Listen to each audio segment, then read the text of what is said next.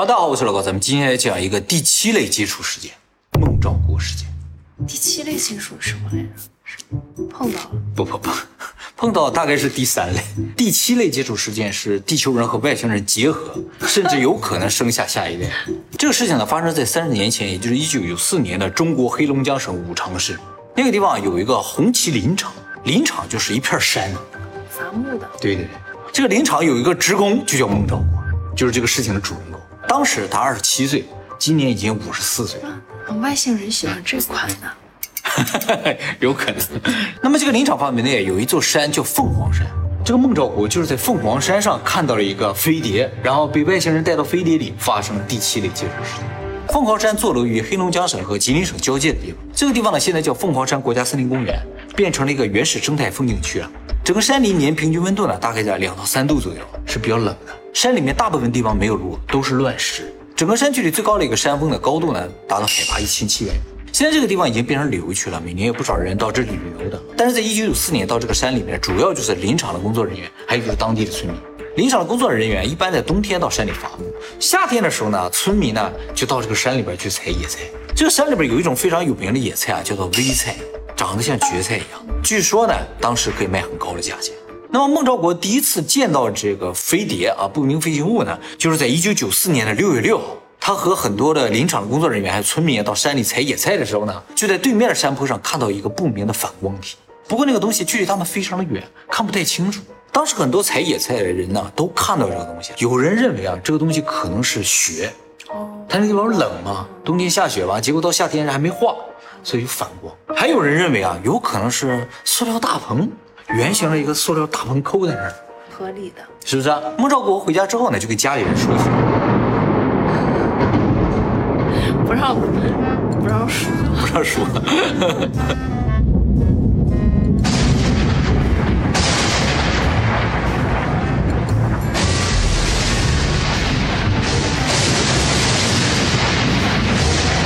泄露天机，泄露天机，这事儿很重要。今天我要把这些讲下去。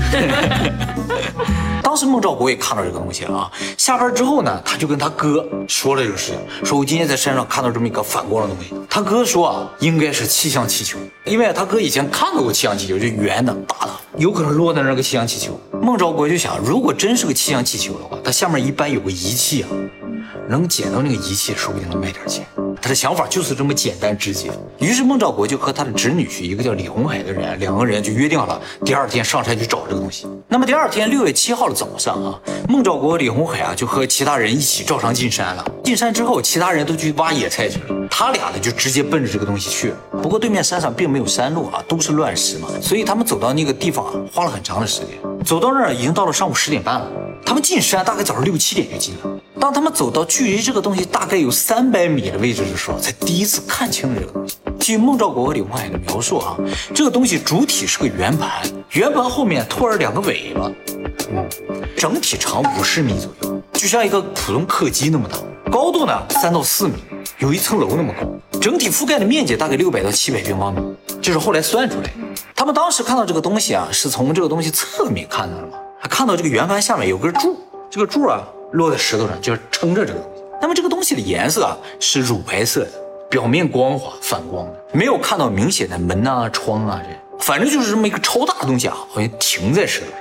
他们两个人当时第一感觉就是，这下我们发了，不管是什么东西，肯定超值钱，就卖废铁应该卖不少钱。然后他们就一点点开始靠近这个东西。当距离这个东西大概有一百五十米远的时候，两个人突然同时被电击。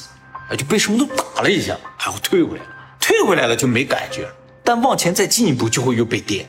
哦，像结界一样啊，有个结界或者有个罩什么的。孟兆国说他还听到了像流水一样的声音，之后呢又听到了像破喇叭的那个声音。不，我也不知道什么声音啊，感觉上应该就是一种非常刺耳的电流音。然后他就尝试继续往前走。他为什么这么勇敢的往前走？是因为他觉得那个东西挺值钱，他要想办法拿到这个东西。他就继续往前走，结果又被打回来了。他觉得不行，他应该换一个位置，他就绕到这个东西正面去了。他一个人在侧面绕到头那个地方去了啊，又尝试靠近了一次，结果这一下差点把他打倒了。就是这么强烈的电流。他和李红海两个人都表示说啊，就是身上所有金属的东西，比如说纽扣、手表、腰带扣，他们上山挖野菜啊，有那个刀啊，那些刀啊都像触电了一样，就是碰到的时候会有麻刺痛感，而这个东西还发热。这次触电的时候，也是同样距离这个东西大概一百五十米左右的位置上，也就是说以这个东西为中心，一百五十米有一个结界。这一次被强烈电击之后啊，这个孟兆国就突然觉得有一点危险，两个人就跑了。他们跑到距离这个东西很远的一个地方，停下来了，跑不动了。两个人就觉得身体特别的不舒服，不停的冒冷汗，就在树底下休息了一个多小时才缓过来。他们俩在休息的时候还沟通了一下，说这东西是什么？他这个侄女婿就说，这个是不是就是传说中的飞碟啊？在那之前，中国没怎么听说有飞碟，这听美国说有飞碟，他们俩也没见过飞碟啊，所以就猜测这是不是就传说中的飞碟？两人休息好之后呢，就下山了啊，然后马上就把这个事情报告给林场领导，还报警了。说山上看到一个超大的发出声音的不明物体，当时警察是做了笔录的啊，两个人呢还得画了下来他们看到的东西。警察没有去看一下啊？很远的，他们跑家天都黑了，晚上是不能进山的。听完他们描述之后，林场领导就决定说，第二天他们自己到山里边去看一下这个东西。领导也想卖钱。我跟你讲，当时听说这个事儿，所有人都极端兴奋啊，从来没见过这种东西。你想在大山里生活，什么都没有，每天就是挖野菜，那有什么意思？九四年的时候，就是五常市这个地方，也不是说家家都有电视。这红旗林场是一个特别偏远的农村，距离它最近的一个镇有一百多公里，啊，就是一个大山里边。他们这个村里边只有特别有本事的人才去过镇。哦，大部分人都去都没去过，都没出过山，消息是相当闭塞。当地的人见识是比较少的，真没有多少人见过飞碟。你见过是？我也没见过，他们连电视上的飞碟都没怎么见过。啊，其实当天啊，除了他俩之外，还有一个人凑巧在不远的地方也看到这个东西了。这个村民呢姓童，他看到这个东西是在下午三点的时候看到的。那个时候，孟兆国和他的侄女婿已经下山了。他在对面山上采野菜，也看到，哎，这山上有什么东西？他当时觉得那是个飞机。按照他的描述，那个东西所在的位置就是孟兆国和李红海两个人看到那个东西的位置。那么林场领导不决定第二天去看看吗？结果第二天下大雨，进不了山，于是就推迟了一天。六月九号，孟兆国呢就带着多名林场的领导干部啊一起进山。没带什么相机啊？带了，相机、录音机、望远镜都带着啊，就是为了留下一些证据。嗯。进山之后呢，他们就直奔孟兆国说那个地方去。在上午九点多的时候啊，他们途经一个开阔地，这个开阔地距离孟兆国说看到那个飞碟的地方还很远。但是呢，从这个开阔地啊，能看到那个看到飞碟那个地方的方向，能看到。什么是开阔地啊？开阔地就是没有什么东西遮挡的，他们在山里面走着，都是树，外边看不见的。啊，走出去了啊，就说那片山上，在那附近就看到那个飞碟了。然后领导马上就拿起望远镜开始望。他着急，他想先看看，所有人在这抢，都想看一看，结果都说什么都没看着，就看到一些石头啊。然后孟兆国就说：“我来看。”他拿过来一看，说：“哎呀，看着了！”刚说完这句话，直接倒地，开始不停抽搐。啊！哎，这他能看到呀？哎，他就说了句看到了，然后倒地了。那他侄女婿来了吗？没来。第二天就他自己来。他在抽搐的时候呢，还用手捂着眼睛，好像眼睛被什么刺痛了，意识呢不是很清醒。然后领导马上就让几个身强力壮的人呢背着这个孟兆国下山了，而剩下的人呢就又拿起望远镜看了一下，没看到什么东西，就决定呢继续前往孟兆国说的那个地方。那么这些人到了孟兆国所描述那个位置之后呢，并没有发现不明物体。哎，那么下山这伙人呢，把孟兆国直接就送到当地的卫生所了。卫生所的医生呢，就对孟兆国进行了紧急处置啊。据医生说，孟兆国被送来的时候脉搏正常。但是在对他进行检测的过程中，他对所有金属的东西有强烈的反应，金属一碰到他，他就会抽搐，而且大叫，所以无法对他打针，也不能用听诊器。他当时眼睛是睁着，是有意识，但是呢，无法进行正常交流，说不了话。然后大夫为了了解他当时的感受啊，就给他一张纸，说你写下来。结果呢，他就在纸上写下了一串英文字母，这个呢，明显不是英文单词啊，但是我查了一下啊，好像是克罗地亚语，是软化的意思。当然，这也可能是个巧合了啊！医生从来没有见过这种情况，只是怀疑这可能是癫痫。嗯，哎，突发性的癫痫，什么引发了他不知道。其实后来知道有一种由光线引发的这种癫痫，而且癫痫呢，确实是会引发短时间的这种意识混乱。医生坚信他不是装的，因为他只对金属有强烈反应，对其他东西没有什么反应。医生为了测试他的条件反射，就说他有没有正常的条件反射啊，就用烟头啊靠近他的眼睛，特别烫的烟头靠近他的眼睛啊，他没有任何反应，把他的睫毛都点着了，他都没有反应。这种对于危险的条件反射是不能够有大脑控制的，所以医生坚信这不是装的。好在后来他情况稳定之后呢，就被送回家了。回家之后呢，他也一直在睡觉，睡了好几天。在整个过程中，他有起来几次，一直就说自己头晕。这个事情过了一个礼拜之后呢，这个上面林业局的人知道这个事儿了，就派了一个姓关的工作人员啊到红旗林场来调查这个事情。这个调查人员呢，走访了很多当地居民，不少人都说他们在六月六号的时候，远远就看到这个不明的物体。很多人都看，很多人都看到了。然后呢，这个领导就直接就找到了孟兆国。可是孟兆国说他不记得六月九号之后发生的事情，就是他不记得领着林场的领导到山里边去了，自己晕倒了什么都不记得了。他只记得他这几天啊非常的不舒服，可能是感冒了，一直在家睡觉。但是六月六号的事情还他记得。那么这个调查人员就根据当时公安的笔录，还有居民、林场干部的描述，写了一篇采访报告啊，并且呢把这个采访报告发布在六月三十号的黑龙江当地的一个报纸叫《镜博晚报》上。然后这个事情就一下子引起全国的关注。不过大家在讨论这个事情时候，发现一个问题啊，就是在这个报告中呀，还有孟兆国还有他侄女婿提到这个东西的内容当中，没有任何人实际上看过这个东西是飞的。哦，啊，它不算是不明飞行物，它没有在飞。只能算是一个不明物体，当然肯定也不是不明天气状况。后来啊，中国有一个叫 UFO 研究会的这么一个组织，这个组织听上去好像是很民间、很业余的，事实上我看了一下他们的采访啊，我发现这个组织非常严谨，就是一个很科学的去验证 UFO 是否存在的这么一个组织，和美国那种 UFO 组织感觉不太一样。哎，就是美国的 UFO 组织，感觉就是不断的收集 UFO 的资料，告诉这有 UFO，那有 UFO。这个 UFO 组织感觉就是不断的在否定 UFO，就想办法证明它是假的。哎，更严谨，感觉更严谨一些啊。这个组织呢，就在七月份的时候赶到这个红旗林场，直接就进到山里边去了，就找到了那个孟兆国说的那个他看到不明飞行物那个位置。他们发现啊，这个地方有一些奇怪的现象，就是首先有大片的碎石带。就是这个地方原先都是些大石头，大石，这石头都碎了，变成碎石了。而且这碎石啊，捏起来也特别的酥。这些石头也明显表现和周围的没有碎的石头颜色不一样。有一些大石头啊，虽然没碎，但是啊有明显被翻动的痕迹，感觉这一片就曾经受过什么强大的外力或者是能量的作用。而且呢，周围的一些草木发黑了。哎，为什么发黑不知道？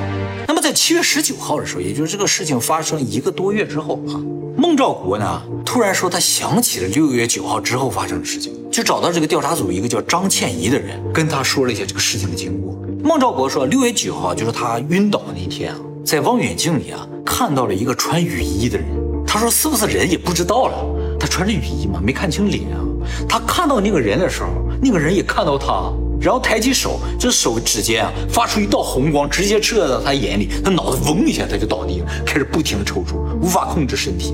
后来到医院什么他就不记得了，他只记得他再醒过来就已经在家里了，而且是第二天早上，一直呢就觉得头很疼，浑身无力，非常难受，身上也有多处伤口，伤口，哎，就大腿内侧、腹部都有伤口啊，这有记录吗？啊，是有记录，他身上现在有伤口。在医院的时候已经有了吗？呃，他不知道怎么产生这些伤口。有些人说啊有可能是搬动他，的时候？往医院搬，他不抽搐吗？挣扎吗？就有可能造成的是伤口。是医生做了很多测试吗？对，条件反射测试。不过这些症状，比如头疼这些症状，在后来一个月时间里就渐渐消退了啊，伤口也愈合了。不过伤疤是有的。那么在七月十六号的时候，也就是他找调查组说这个事情三天前的晚上，发生了一件非常不可思议的事情。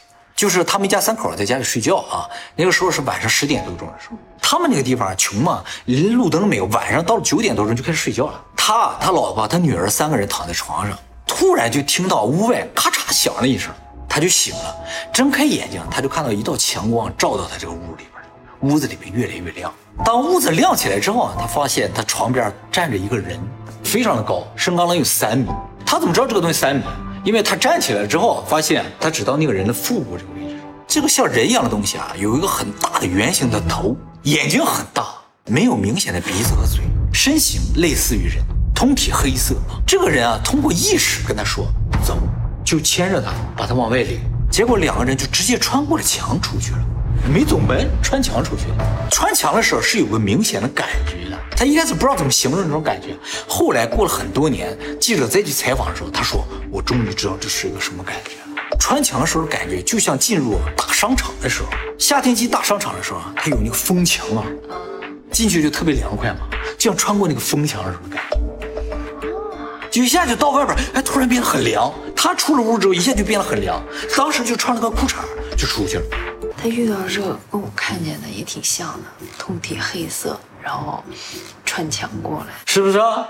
然后没有明显的五官，都是一样的。哎，有可能是鬼压床的一种吧。啊，他出去了之后啊，那个人就给他身上披了个东西，这个东西像一个斗篷一样，但是后面有一把就像那个杯子那个把儿，那后面有个把儿。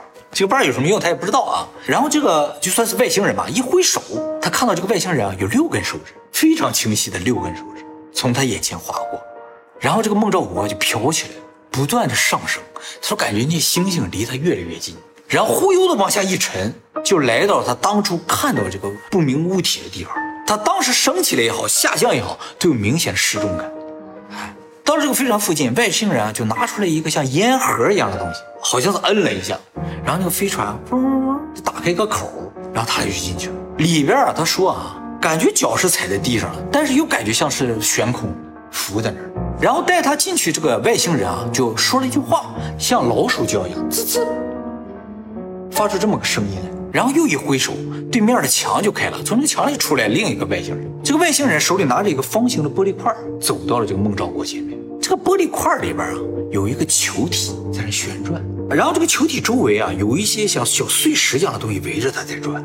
外星人就一直跟他说，这个就是木星，这些小碎石啊就是彗星，这些彗星马上就要撞到木星上。跟他说了这么一段话。大家注意，孟兆国说外星人把他带到这个宇宙飞船里说这段话是在七月十六号的晚上。事实上，七月十六号真的发生了一个非常著名的天文事件，就是休梅克离维九号彗星撞击了木星。啊，这个事情很有名啊，就是这个休梅克维利九号彗星啊，在撞击之前裂成了二十一个碎块。在格林尼治时间七月十六号的晚上二十点十五分，也就是北京时间七月十七号凌晨三点十五分开始撞击木星。他是七月十六号晚上十点钟跟外星人走的，外星人看说彗星马上就要撞木星了，而凌晨三点钟真的开始撞。但他跟别人说这件事情是七月十九号，对呀、哎，是在那之后啊。那么这二十一个碎片撞击木星的时候，最大的一个碎片撞击木星产生的威力啊，相当于地球所有核子武器加起来爆炸时威力的七百五十倍，哎，就这么大的一个撞击啊！如果孟兆国这个事情真的是编造的，我只能说他挖野菜真是浪费人才。就是因为这个事情，这个调查人员觉得孟兆国说的事情是真的。我们来因为他不知道那个撞击的那个新闻吗？因为啊，这个调查人员去调查了一下孟兆国的这个他的背景。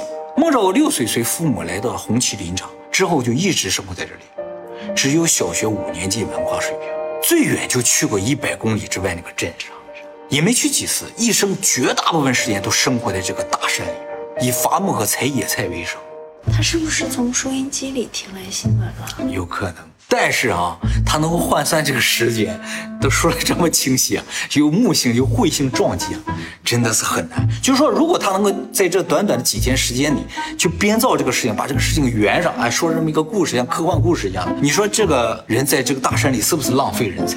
就是说，他们这个地方的人的见识啊，就是说有没有飞碟都不太知道，什么九大行星可能都不太了解这么一个状况。只是这个人十六号晚上没有办法来跟你说嘛，只能在那之后跟你说，对吧？外星人没有早告诉他，是吧？早告诉他他的目的是什么？哎，不知道，所以他问了一个非常朴实的问题，就是他们为什么要相撞呢？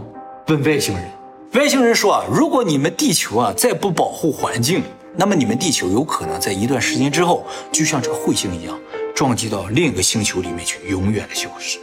说完之后，这个外星人把这个手里这个玻璃块一松手，他就自己飘回墙里了。然后这两个外星人又吱吱吱说了几句话，好像交流了一下。这个孟兆国又飘起来了，啊，越飘越高，他的意识就渐渐变得朦胧了。等他再恢复意识，发现自己已经在家门口，在院子里，还是晚上。然后他看到一个火球从他眼前嗡飞走，就是说外星人把他送回到院子里了，没有再给他送回到屋子里。他不就穿了个裤衩吗？很冷啊，他要回屋里边去，结果发现屋门在里边锁着，他回不去，他穿墙出来，他就砸窗。他老婆起来了，说你怎么出不去的？他就没法解释，他就进来。他回到屋里看了一眼表，七月十七号的凌晨三点四十，彗星已经开始撞击木星。他说，也就是在这个过程中，他回想起以前的事情了。那有没有第七类接触？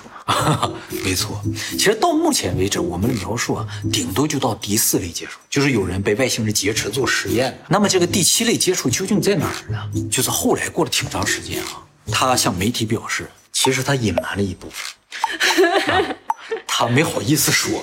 啊，就是他被击倒之后，其实他一直是有记忆，他并没有失忆，他在家休息这段时间啊，意识也是比较清醒的。他之所以没说啊，是因为，他被击倒之后啊，就在他眼前出现了一个女外星人，他当时就被吓坏了。他很多的这个抗拒反应，其实不是在抗拒金属，而是在抗拒那个外星人。不要过来，不要过来，是这样一种抗拒反应。那为什么别人看上去是抗拒金属？哎，这就很奇怪。而且这个女外星人只有他能看到，别人谁都看不到。后来他被送回家，他醒过来，发现那个女外星人在他家里，他都吓死了，他都不敢醒，就天天搁这睡觉。这个女外星人一过来，他就抗拒你。后来他渐渐发现，这个女外星人好像也不坏，对他也挺好的。结果呢，他们两个人就结合了。当然，他只是感觉他们结合了，他就觉得自己飘起来之后啊，那个女外星人到他下面去了。然后这个状态持续了四十分钟左右，他认为是一种结合。啊，他认为的啊，结合之后呢，这个女外星人就离开了，就再没有出现了，并且他也知道他身上这个伤口怎么来的，怎么来的？就是这个女外星人啊，在他身上注射了一个东西，哎，腹部也注射，大腿也注射。他最后边回到那个宇宙飞船里的时候，这个东西被取走了。啊，那疼不疼？他说注射是不疼，但取走是很疼。啊，究竟取走什么他也不知道。那么他在飞船里边其实还问了外星人其他的问题，他说我能不能再见到那个女外星人？这外星人告诉他说不能，不过外星人表示啊，在六十年内，你的孩子将会出生在其他星球上，你也许有机会再次看到你的孩子。说了这么久啊，所以到此为止，这个事情就直接上升到了第七类接触。后来很多组织和个人都来调查这个事情啊，基本上排除了集体伪造这个事件的可能性。为什么呢？因为所有目击者对于这个不明物体的描述用词啊和描述的角度都有不同，不像是说好的。说好了，大家应该说的差不多，他们说的都有不同，都从各个角度来描述这个东西。而且很多人怀疑，就说啊，你们肯定就是想造一个外星人吸引游客来。而事实上，当地人并没有想要繁荣当地，他们都想离开这个村子。哎，没有人想把这个地方闹繁荣了之后啊，在这收门票挣钱，没有，都想尽快离开这个地方。所以不存在说啊，我弄个外星人吸引外地人来看，没有人有这个想法。而且孟兆国本人在这个事情上也没有得到任何明显的好处，反倒呢可以说毁了他的人生。怎么回事？就是因为这个事情啊，基本上基于他的供词，没有任何物证啊。看到一些不明现象也不能构成物证啊。所以来自全国的质疑的声音是远远大于支持的声音。很多人都来找他，就打扰他的工作嘛。所以以采访的名义，但也打扰他的生活工作。他的女儿就因为这种打扰直接辍学了，啊，都上不了学了啊，就这么严重。后来他太太也因为重病离世了嘛，孟兆国呢就辞去了临场的工作，离开了自己的家，到了哈尔滨，就是离那个地方很远的一个地方，一个大学的食堂里去工作了，算是隐姓埋名了。不过在二零一几年时，又有媒体找到他了，他说啊，他非常希望这个飞碟永远飞离他的人生。飞离了？难道现在就是有人不停的向求证啊，说你怎么这个怎么没讲，那个没讲，就想听到更多的细节嘛？知道他在食堂，就上食堂去找他。毕竟在中国这种 UFO 世界不多，他是唯一的一个，算是唯一一个证人吧，最了解这个事情的人啊。那还有他的那个侄女婿呢？侄女婿也有人去采访，对于这个不明物体的描述，他和那个孟兆国是完全一致的。我看了他两个人采访，我觉得这两个人没有说谎，肯定是看到这么个东西。但至于他后来和女外星人呀进到外星人飞船里面，我也觉得有可能是梦。孟兆国这个人啊，我看他说话的感觉啊，这个人就是一个非常友善的人，哎，不像是啊，对对对，就是自己看到一个这么事情很开心，想告诉别人，但是词汇也有限，也描述不太清楚，大概有那么个东西。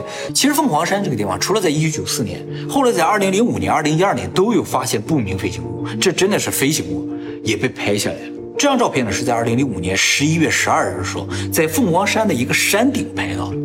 这个位置呢，海拔有一千七百米，山顶有很多石头，叫石海啊，还有积雪啊。当时在山顶总共有七个人啊，包括一个当地林业局的领导，一个旅游局的领导，陪同哈尔滨吉华集团的五名工作人员来到这个地方考察的，考察石海。哎，当天阴天，有云雾，能见度不高啊。当时吉华集团的一名员工正在准备给另一名员工拍照，一下看到他后面有这么个东西，直接就给拍下来，说大家看。所有人都看到天空上悬浮着一个蝶形物体，这个东西外边包裹的像云层一样，哎，包在它外面，很合理的，外面包着云层，包着一股哎云层啊。这个东西啊，虽然被包着，但是里面感觉是亮的，直径有上百米，超大一个东西，听着。不过呢，它总共出现时间不超过十秒就消失了。二零一二年七月八号的时候，这个是夏天了，又有人在凤凰山这个地方看到不明飞行物了，这也拍下来了，发光体。这个呢是当时景区的一个负责给游客照相的人员照下来的。嗯，他正在给准备给游客拍照，结果发现这个东西给这个拍了。这个东西出现在十五点四十二分，同时被多名游客工作人员看到。它出现之后很快也就消失了啊。当时就五名游客直接就报警了，说看到不明飞行物啊。可是后来被拍到都是旅游局的领导。没错，是啊，这有点嫌疑吧，是吧？嗯，但是人也确实拍到了啊，而且描述的情节是合理的。这张照片拍的也太艺术了，像素比较低，是吧？是是个姿势什么的。他就准备给这个人拍照，他准备拍照的。他拍这张照片的时候还没告诉这个人后边有东西呢，不敢说。拍完了说看，然后他再去看。你说会不会小动物遇到的外星人比较多？哦，有可能啊，他们只是没有办法描述，有可能，有可能。这山里的一些鸟啊什么，天天都看着外星人，他们也不知道那是外星人。看见过没？李喜，你要看见外星人，回家报告啊！你是不是就是外星人？